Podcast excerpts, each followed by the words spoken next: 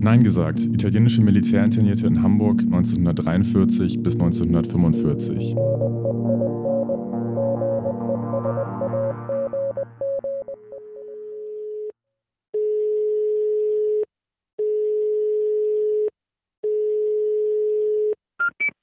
Ich begrüße sehr herzlich Friederike Littmann in Dänemark. Friederike Littmann oder Dr. Friederike Littmann, Sie haben 2006 das Standardwerk zur Zwangsarbeit in Hamburg verfasst. Das heißt, ausländische Zwangsarbeiter in der Hamburger Kriegswirtschaft 1939 bis 1945.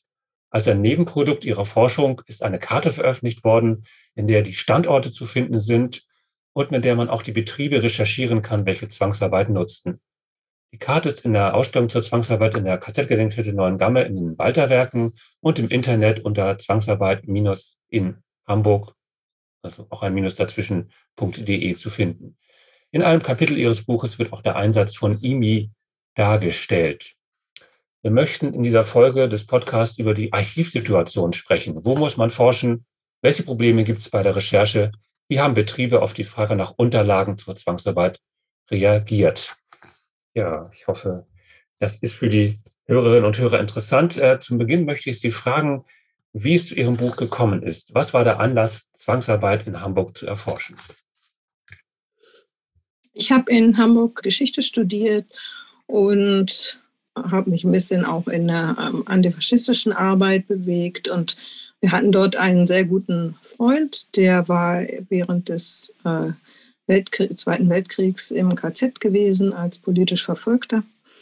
Und wir haben oft miteinander gesprochen und er hat dieses Thema ausländische Zwangsarbeitskräfte eigentlich äh, uns erzählt. Das, das, wussten wir damals überhaupt gar nicht. Und er hat berichtet, er hat bei Röntgenmüller als Ingenieur gearbeitet und hat berichtet, dass dort Ostarbeiterinnen hinter Stacheldraht in Baracken wohnten und äh, bei Röntgenmüller arbeiten mussten. Und das ein Freund von ihm äh, hat die fotografiert und er hatte die Fotos mit. Wir haben die uns angeschaut.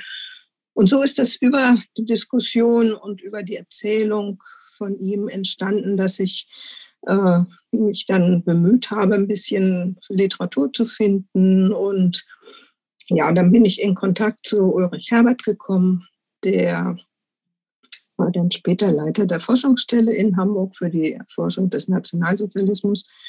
Und über ihn habe ich wiederum äh, ein Forschungsprojekt bei der Deutschen Forschungsgemeinschaft bekommen. Und ja, und so hat sich das äh, Step by Step entwickelt. Wichtig für mich war, das will ich vielleicht noch gerne sagen, die äh, Mitarbeit am Projekt Heilen und Vernichten im Mustergau Hamburg.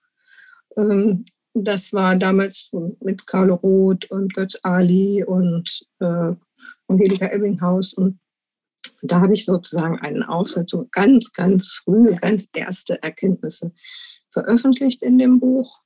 Später kam dann noch eine Arbeit und ein Projekt äh, des Fachbereichs Geschichte dazu. Ja, und so hat sich das dann nach und nach entwickelt. Ja, kommen wir mal zu den zur Archivlage. Sie haben gerade erwähnt, Sie haben in Bücher reingeschaut, äh, aber das Wichtigste war ja vermutlich, in die Archive zu gehen und ähm, dort ähm, die verschüttete, nicht erforschte Geschichte der Zwangsarbeit in Hamburg äh, auszugraben. Ähm, das Problem, was wir inzwischen kennen, ist, dass von sämtlichen Zwangsarbeitslagern oder auf Befehl die Unterlagen vernichtet worden sind. Man konnte also nicht auf die wichtigsten Quellen zurückgreifen. Ähm, wie sind Sie vorgegangen? Was äh, waren die ersten Schritte, um sich da schlau zu machen? Naja, ich habe äh, im Staatsarchiv zunächst äh, vorher überlegt, wer war alles beteiligt eigentlich an der Rekrutierung der Zwangsarbeitskräfte. Und das waren sehr viele Behörden, allen voran äh, Berliner Behörden, aber auch das Arbeitsamt Hamburg, aber auch die Handelskammer, aber auch äh, Behörden in Hamburg selbst, die aktiv zum Beispiel in Polen geworden sind. Und so habe ich im Staatsarchiv zunächst erstmal Bestände behördlicher Provenienz angeschaut. Und äh, es hatten auch etliche Firmen ans Staatsarchiv abgeliefert. Die musste man dann persönlich anschreiben. Manche haben zugestimmt, äh, dass man das Archiv einsehen kann oder ihre Unterlagen. Andere haben das abgelehnt, leider. Ja, und so ist das so, so gewachsen, dass ich eigentlich über diese zunächst äh, Bestände behördlicher Provenienz, also Architekt Gutschow oder Sozialbehörde oder Medizinalkollegium und so weiter mich so langsam reingearbeitet habe und immer überall Hinweise auf Zwangsarbeiter und Zwangsarbeiterinnen gefunden habe. Und das waren jetzt zunächst erstmal überwiegend Zahlen. Zahlen wie viele äh, hat äh, die Behörde für Ernährung und Landwirtschaft ernähren müssen, in welchen Großküchen, wie waren die Ernährungstabellen für Westarbeiter, für die sogenannten Ostarbeiter und so weiter. Also das waren vor allen Dingen Tabellen und Zahlen, aber man bekam schon auch äh, Hinweise darauf, wie viele es waren, in welchem Zeitraum, in welchen Lagern sie teilweise untergebracht gewesen sind ja, und so hat sich das dann langsam verdichtet und ich habe diese, ja, eigentlich jeden Hinweis, den ich gefunden habe auf Zwangsarbeitskräfte, auf Lager und so habe ich notiert.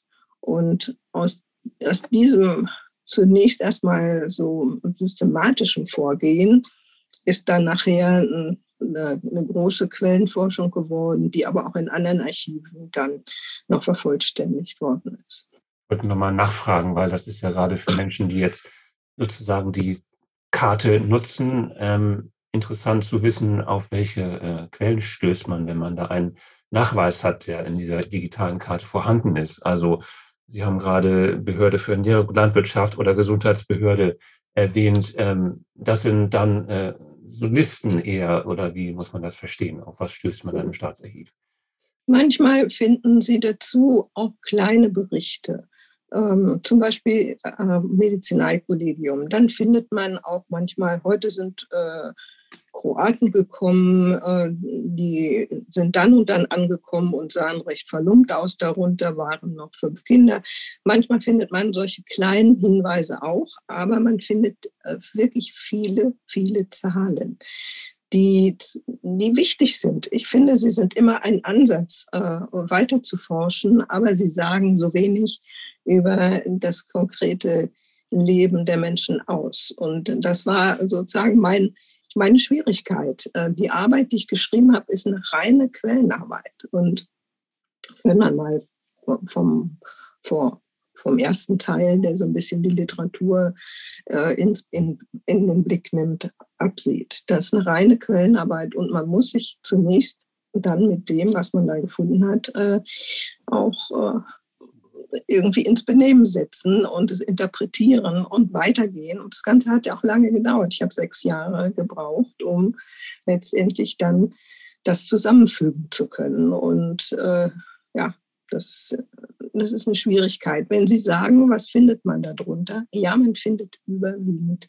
Zahlen, Tabellen, Angaben, Gesetze, Anordnungen äh, der verschiedenen Berliner Behörden. Das später das Generalbevollmächtigten für den Arbeitsansatz, noch später von Speer und, und, und. Äh, das findet man alles. Aber die, die Arbeitskräfte selbst, die Menschen selbst, die tauchen da wenig auf. Mhm.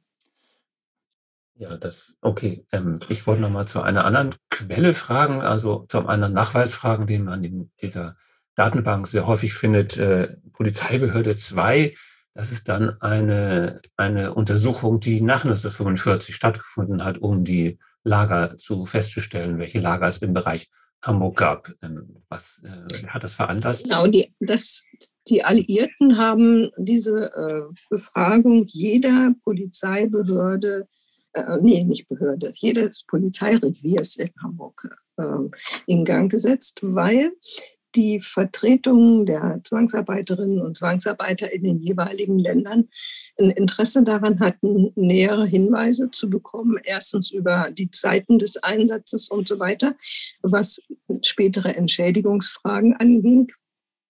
Ganz oft habe ich aber auch gefunden, dass Lohnzahlungen ausgestanden und noch ausstanden, auch noch Jahre später, die dann eingefordert wurden, sodass diese Befragung die vor allen Dingen ausgelöst worden ist vom Verband der Zwangsarbeiterinnen und Zwangsarbeiter aus Belgien, ähm, die haben dann sehr konkrete Hinweise ergeben. Nämlich da haben die Polizisten, die damals vor Ort gewesen sind, beschrieben, haben die Zwangsarbeitskräfte in Baracken gewohnt oder haben sie in äh, festen Unterkünften gelebt? Waren es waren Stacheldrahtzäune drumherum? Waren es äh, äh, Wachen, die an der, äh, an, am Eingang standen und die Arbeiter überprüften? Wurden sie von der Wehrmacht bewaffnet zum Arbeitsplatz gebracht und so weiter? Also diese, äh, diese Befragung äh, die dann auch ergeben hat, es waren die Zahlen wurden genauer beschrieben, die Nationalitäten wurden genauer genannt, teilweise sehr genau bis in 11,2 äh, Prozent und so weiter. Also war schon, manches war schon auch ein bisschen merkwürdig, aber es waren sehr genaue Angaben, die ich vorher so in dem Zusammenhang nicht gefunden habe. Deswegen ist diese Polizeibehörde 2 mit dem Fragebogen ähm, eine wichtige Quelle gewesen. Ja, Sie haben dann die verschiedenen äh, Quellen zusammengeführt und kamen zu einem Ergebnis, was, glaube ich, in Hamburg damals äh, überraschend war. Also Sie haben ja dann eine, eine Zahl nennen können der, der Zwangsarbeitslager, die es im Hamburger Stadtgebiet gegeben hat. Ähm, dazu zählt, glaube ich, auch noch Gisthacht, äh, wenn ich nicht sehr irre.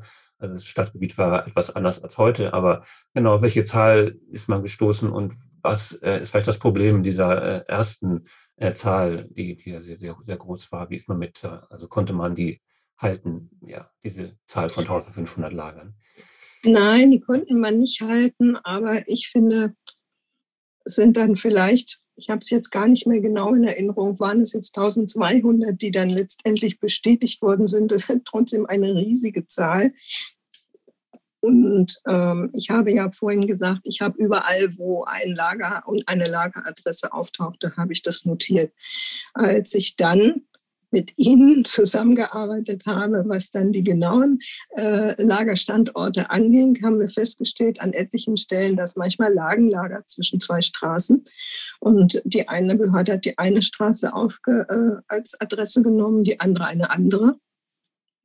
Dann habe ich manchmal, wenn die Zwangsarbeitskräfte zum Beispiel im Krankenhaus ihre Adresse nennen sollten, äh, dann ist das irgendwie, ich vermute mal, schlampig aufgeschrieben worden. Das habe ich dann trotzdem erstmal übernommen als Lageradresse. Hat sich dann hinterher herausgestellt, an der Stelle war kein Lager und er hat wahrscheinlich oder sie ein ganz anderes gemeint, das in der Nähe lag.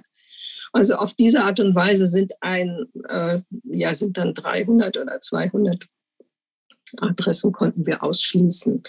Aber es ist trotzdem eine ungeheure Menge gewesen. Und im Gegensatz zu manchen, die meinen, so kleine Betriebe und Krauter, die seien nicht wichtig, bin ich anderer Auffassung. Ich denke, die sind wichtig gewesen, alle. Ob das eine kleine Baumschule war oder ein Bäcker oder ein Schuster, die waren alle in, in gleichem Maße wichtig. Und sie, das Leben äh, von den Zwangsarbeitskräften dort zu untersuchen, hat sich das eigentlich unterschieden? Konnte man vielleicht feststellen, dass das Leben von Zwangsarbeitskräften in großen Betrieben wie Blum und Voss schwieriger war als ein Schuster, der vielleicht zwei hatte? Das finde ich eine interessante Frage äh, zu untersuchen. Aber dazu, das war, so war meine Arbeit nicht angelegt, dass ich die einzelnen dann herausgepickt habe. Aber da fällt mir was ein, was ich gern sagen will. Ich habe in diesen Episoden, die ich angehört habe, häufig gehört, dass äh, diese Hauskartei im Staatsarchiv genutzt worden ist. Als ich angefangen habe in den 80er Jahren, war die nicht zugänglich.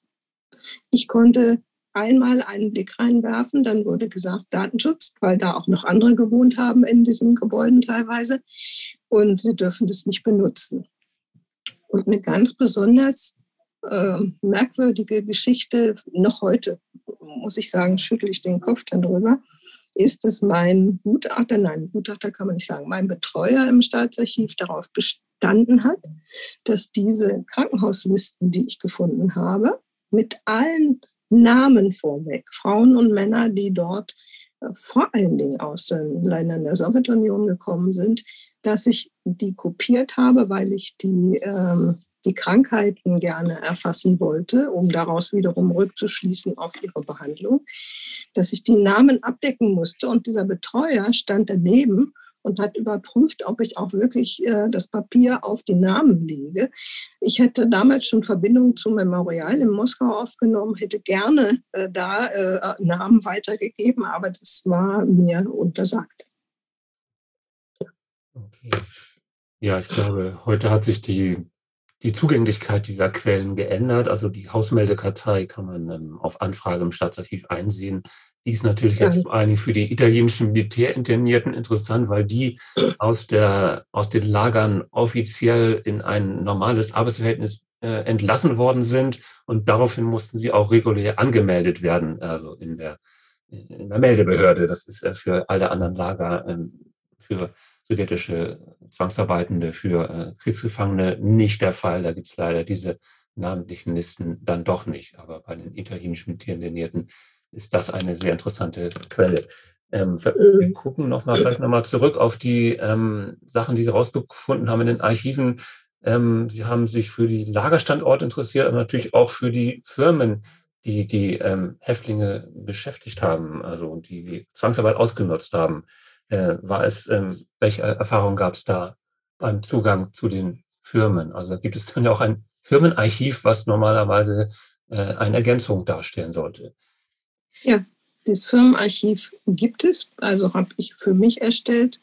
Und ich habe sehr viele, ich weiß nicht mehr genau wie viele, sehr viele angeschrieben, auch antelefoniert.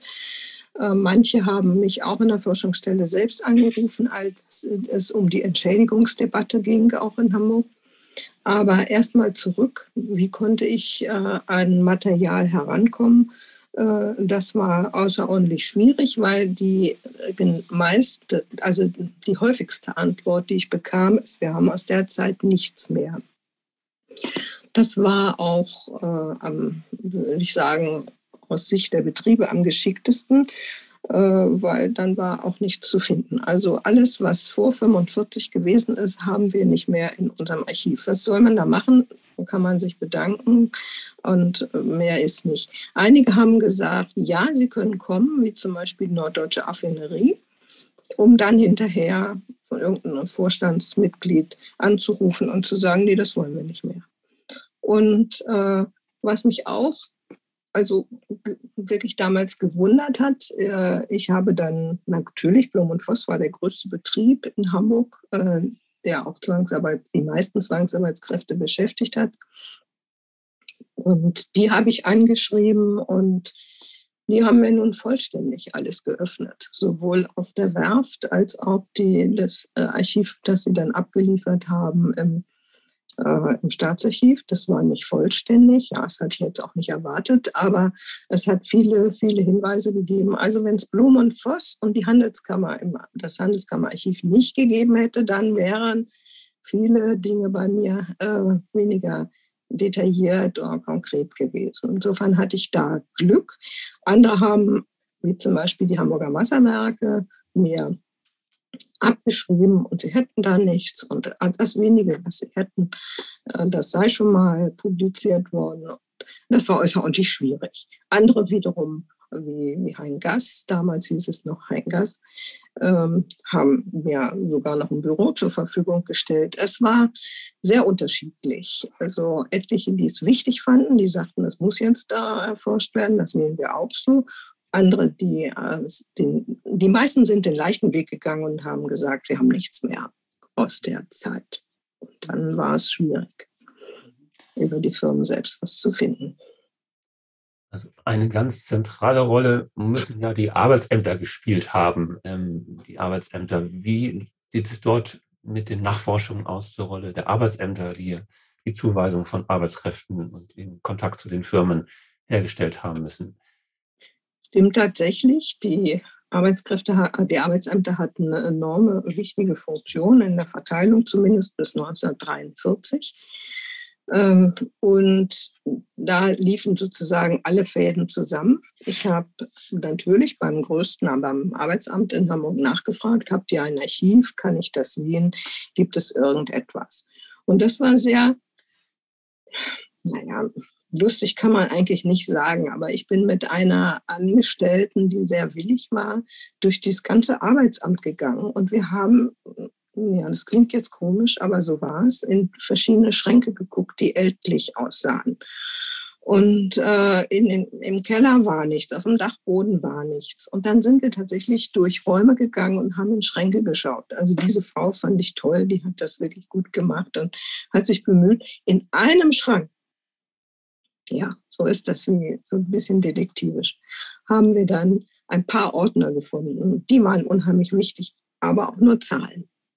Aber da waren Tabellen und, und Zuweisungen und, und äh, Verschiebungen und so weiter, konnte man daraus äh, ersehen. Ich meine, ich habe die auch ins äh, Handelskammerarchiv gegeben.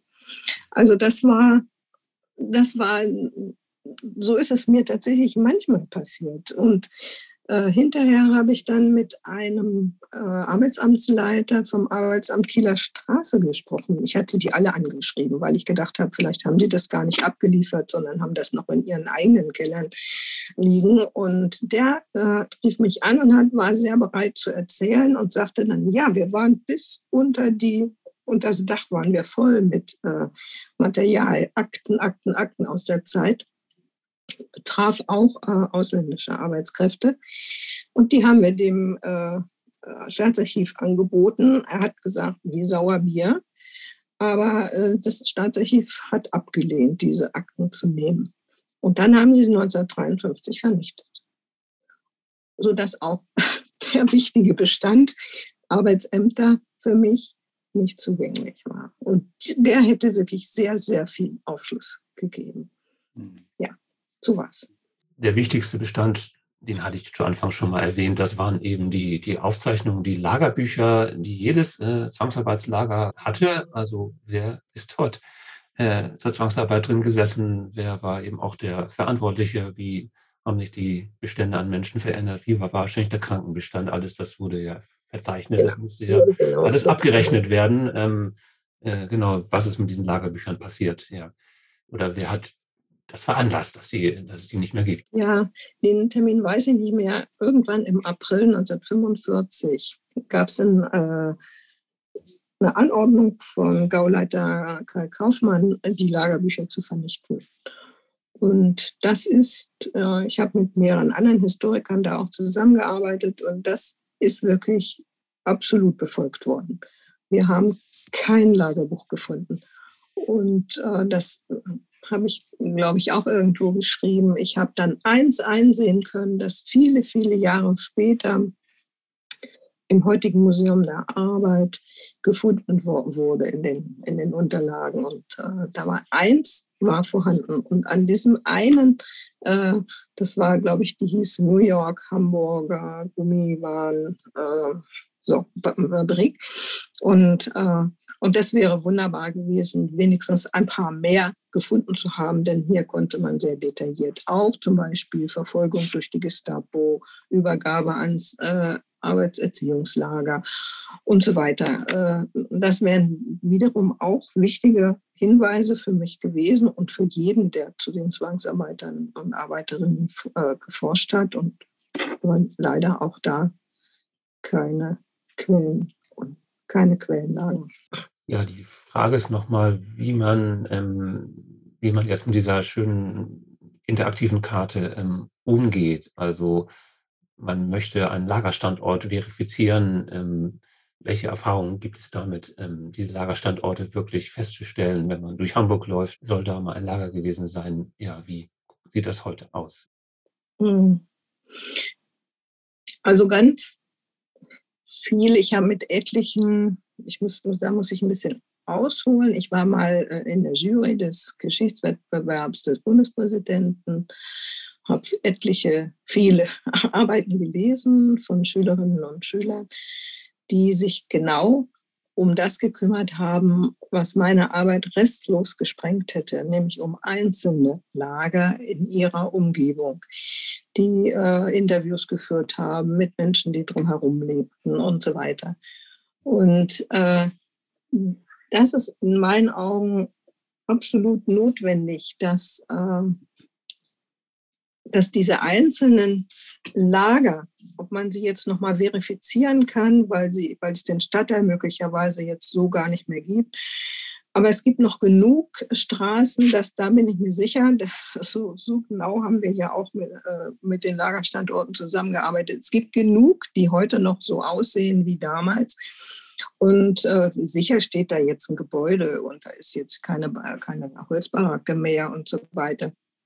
Aber man kann, äh, man kann durchaus Informationen dazu bekommen. Dazu liefern diese Schülerarbeiten zum Beispiel, später aber auch studentische Arbeiten, äh, eine ganze Reihe an, an positiven Beispielen, die sehr, sehr viel, also unendlich viel herausgefunden haben, wie Sie jetzt bei Ihrem EMI-Projekt ja auch. Also ich habe da nur Hinweise aus den Quellen nehmen können, habe aber nicht genauer nachforschen können. Es gab zum Beispiel etliche Lagerärzte, die Italiener waren. Äh, man hätte oder die dann auch im Krankenhaus eingesetzt werden sollten. Da hätte man sicher noch mehr herausfinden können, aber das, äh, das hätte einfach meine Arbeit gesprengt. Mhm. Ja, die interaktive Karte ist ja sozusagen ein Nebenprodukt ihrer, ihrer großen Studie gewesen und deswegen war immer die Möglichkeit in Hamburg da viel äh, Zeit und Energie reinzustecken in die Ausarbeitung der Karte begrenzt. Das war unsere gemeinsame Erfahrung damals. Ähm, äh, ja. Ja. Obwohl ich ähm, finde, nach wie vor finde, wenn ich sie da hängen sehe in Neuengamme, es ist überwältigend, äh, einfach nur sie anzugucken, um festzustellen, es müssen enorme Mengen gewesen sein, die da durch Hamburg gegangen sind. Und insofern denke ich, dass die Karte absolut wichtig äh, gewesen wäre. Okay, vielleicht kommen wir also, wir haben festgestellt, dass wir zu den italienischen Militärinternierten gar nicht so viel in diesem Podcast äh, Aufschluss geben können, weil das eben nur ein kleiner Teil des gesamten Zwangsarbeitslager-Kontextes war. Oder haben Sie noch etwas, äh, was die IMIs speziell angeht, äh, was Sie da bei den Forschungen, was Ihnen aufgefallen ist, was naja, Sie haben natürlich jetzt durch diese konkreten Forschungen im Konturhausbereich und äh, am Dessauer Ufer sehr viel mehr herausgefunden als ich. Ich konnte nur feststellen, es hat sie gegeben. Es hat so und so viele gegeben in Hamburg. Sie waren ungefähr in diesen Lagern verteilt. Sie waren in Krankenhäusern eingesetzt. Sie waren als Pfleger eingesetzt. Sie waren in Bauunternehmen eingesetzt. Das konnte ich, äh, über, das konnte ich feststellen. Aber diese genauen Forschungen dazu, wie viele eigentlich wurden ins zivile Arbeitsverhältnis übernommen. Äh, in meinem Buch konnten Sie ja auch lesen, dass äh, die Betriebe dagegen waren, sie in den, äh, in den Zivilarbeiterstatus zu überführen, weil sie sich durch die Bewachung von der Wehrmacht und so weiter stabilere Verhältnisse erhofft haben. Und das alles konnte ich notieren was ich damals festgestellt habe und herausgefunden habe, auch vor allen Dingen im Archiv der Handelskammer. Aber äh, speziell, so wie Sie das tun, in Ihrem wirklich guten Projekt über die italienischen Militärinternierten, habe ich selbst keine, äh, keine Forschung zu ihnen noch gemacht. Also nur über das, was ich da herausgefunden habe und in meinem Buch beschrieben habe, habe ich nichts weiter zu den italienischen Militärinterneten herausgefunden. Vielleicht können wir trotzdem mit Ihnen noch mal über die Zukunft der Erforschung der Zwangsarbeit in Hamburg und eben auch der Zwangsarbeit italienischer Militärinternierter sprechen. Sie haben da ja eine, eine lange Erfahrung ähm, mit dem Quellen bestand aber auch mit der Präsenz dieses Themas in der Stadt Hamburg, ähm, in der Erinnerungspolitik in der Stadt Hamburg, beim Gedenken in Hamburg. Ja, welche, welches Fazit würden Sie da ziehen? Ist das, äh, welche, welche Mängel gibt es noch? Welche, welche Sachen müssen unbedingt noch aufgearbeitet werden? Wo, wo besteht Bedarf? Ja, anfangen würde ich gerne zu dem Zeitpunkt, als es um die Entschädigung ging. Da waren die Hamburger Staatsräte zu Gast bei einer Forschungsstelle und haben sich erkundigt, was denn nun, wie viel denn nun, wie viel waren es denn jetzt, was kommt auf die Stadt Hamburg zu an Entschädigungszahlungen. Das war, bevor dann der Bund die Bezahlung übernommen hat. Das war, da war ein sehr hohes Interesse. Und dann kam auch Herr Scholze damals dann später, nicht damals, als ich es geschrieben habe, aber später dann Bürgermeister in Hamburg gewesen ist, der auch eine, eine äh, Rede im Museum der Arbeit anlässlich der äh, Zwangsarbeiterausstellung äh, gehalten hat und der dann nochmal nachfragte, das ist eine irre Zahl, die Sie da äh, für Hamburg herausgefunden haben. Und ist das wirklich, ist das wirklich so? Kann das eigentlich so sein? Und äh, wir konnten nur sagen, ja, also durch diese vielen äh, Forschung auch noch im Bereich der Staatsanwaltschaften und so weiter, konnte man sagen, die haben ja diesen Gestapo-Bereich äh, aufgearbeitet, konnte man sagen, die waren, diese Hunderttausende waren nicht alle auf, zu einem Zeitpunkt in Hamburg. Aber es hat immer über 100.000 gegeben, die jeweils anwesend gewesen sind in den Jahren. Und wenn Sie das jetzt zugrunde legen, so viele, unendlich viele Zwangsarbeiter an einem relativ kleinen Ort, verglichen jetzt mit dem gesamten Deutschen Reich, dann würde ich sagen, ist das in Hamburg absolut unterbelichtet. Ihre, ihre Arbeit, ihr Einsatz, äh, ihre äh, zum Teil wirklich elenden Lebensverhältnisse. Und ich habe immer gedacht, es müsste viel zentraler ein einen Ort geben. Äh, ich finde es eine super Ausstellung in Neuengammer, wirklich. Aber ich finde, es müsste zentraler in Hamburg äh, sein, dass nicht Schulen zum Beispiel Busse mieten müssen, um dahin zu kommen und so weiter, sondern dass man einfach zentral in Hamburg, und das kann man in der Karte sehr gut erkennen, wo haben die sich, wo waren denn die meisten angesiedelt? Da, wo die Industriebetriebe lagen, im Hafen und so. Es müsste zentral einen Ort geben, so wie sie es jetzt beim Hannoverschen Bahnhof machen. Das Projekt finde ich auch gut, aber äh, um, um auf das Leben der Zwangsarbeitskräfte viel genauer hinzuweisen, denn immer noch äh, sind es ausländische Arbeiter, na und die haben wir heute auch in, äh, in, in, Deutschland und das hat doch einen völlig anderen historischen Bezug und einen ganz anderen Hintergrund. Und ja, ich würde mich äh, freuen. Ich hab, wir haben uns auch in der Forschungsstelle damals bemüht, aber es, äh, es hat jetzt da keinen, keinen großen Widerhall gefunden in der Hamburger Politik. Ich denke, dass es wichtig wäre und um, sehr enttäuscht war ich, als ich vor ein paar Jahren da im Stadthaus war, im ehemaligen Gestapo-Hauptquartier. Also das war ja kaum noch zu ertragen. Das ist alles in einem ganz kleinen Raum äh, gedrückt. Die, ich vermute mal, dass äh, der Hintergrund und die Leute, die sich da Mühe gemacht haben, dass das zu loben ist und anerkennenswert ist. Aber es ist einfach viel zu wenig. Und wenn Sie noch mal, wenn ich noch mal erinnern darf an die äh, Aktionen, die, die von der ehemaligen KZ-Gedenkstätte Neuen Gamma ausgegangen sind, die ich total äh, richtig super gut fand, nämlich diese, ähm, ja, wie soll ich sagen, diese Delegationen an Zwangs ehemaligen Zwangsarbeitskräften nach Hamburg. Da ist so viel entstanden an Interviews und noch, und die brachten noch Bilder mit und die brachten äh, teilweise noch Karten und, und, und äh, alles Mögliche an Erinnerungen mit. Und all das geht, ist sozusagen eigentlich da. Aber es, es müsste viel stärker noch ins Bewusstsein der Öffentlichkeit dringen. Das finde ich sehr wichtig, auch heute noch. Mhm. Also eigentlich schon, mein Buch ist erschienen 2000 irgendwann und seitdem es ist auch nichts Großes. Ich will nicht sagen, dass da keine gute Forschung gemacht wurde. Nie ist gemacht worden. Aber es ist nicht irgendwo äh, ja, so eine Konklusion draus gezogen worden. Wir machen da was. Das ist wirklich nötig. Und ich finde auch diese äh, Stolperschwellen und Stolpersteine total gut. Also wirklich. Mm, aber irgendwo etwas zu finden, vielleicht in der Hafengegend oder auch in St. Pauli oder irgendwo da, wo Massierungen auch stattgefunden haben. Und das wäre gut, wenn wir da eine, einen Erinnerungsort an diese Arbeitskräfte hätten aus der Zeit.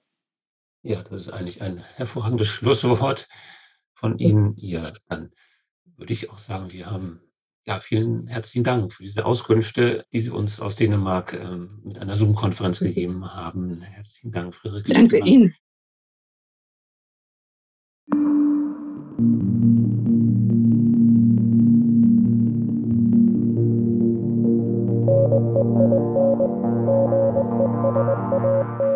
Das war unser Podcast Nein gesagt. Italienische Militärinternierte in Hamburg 1943 bis 1945.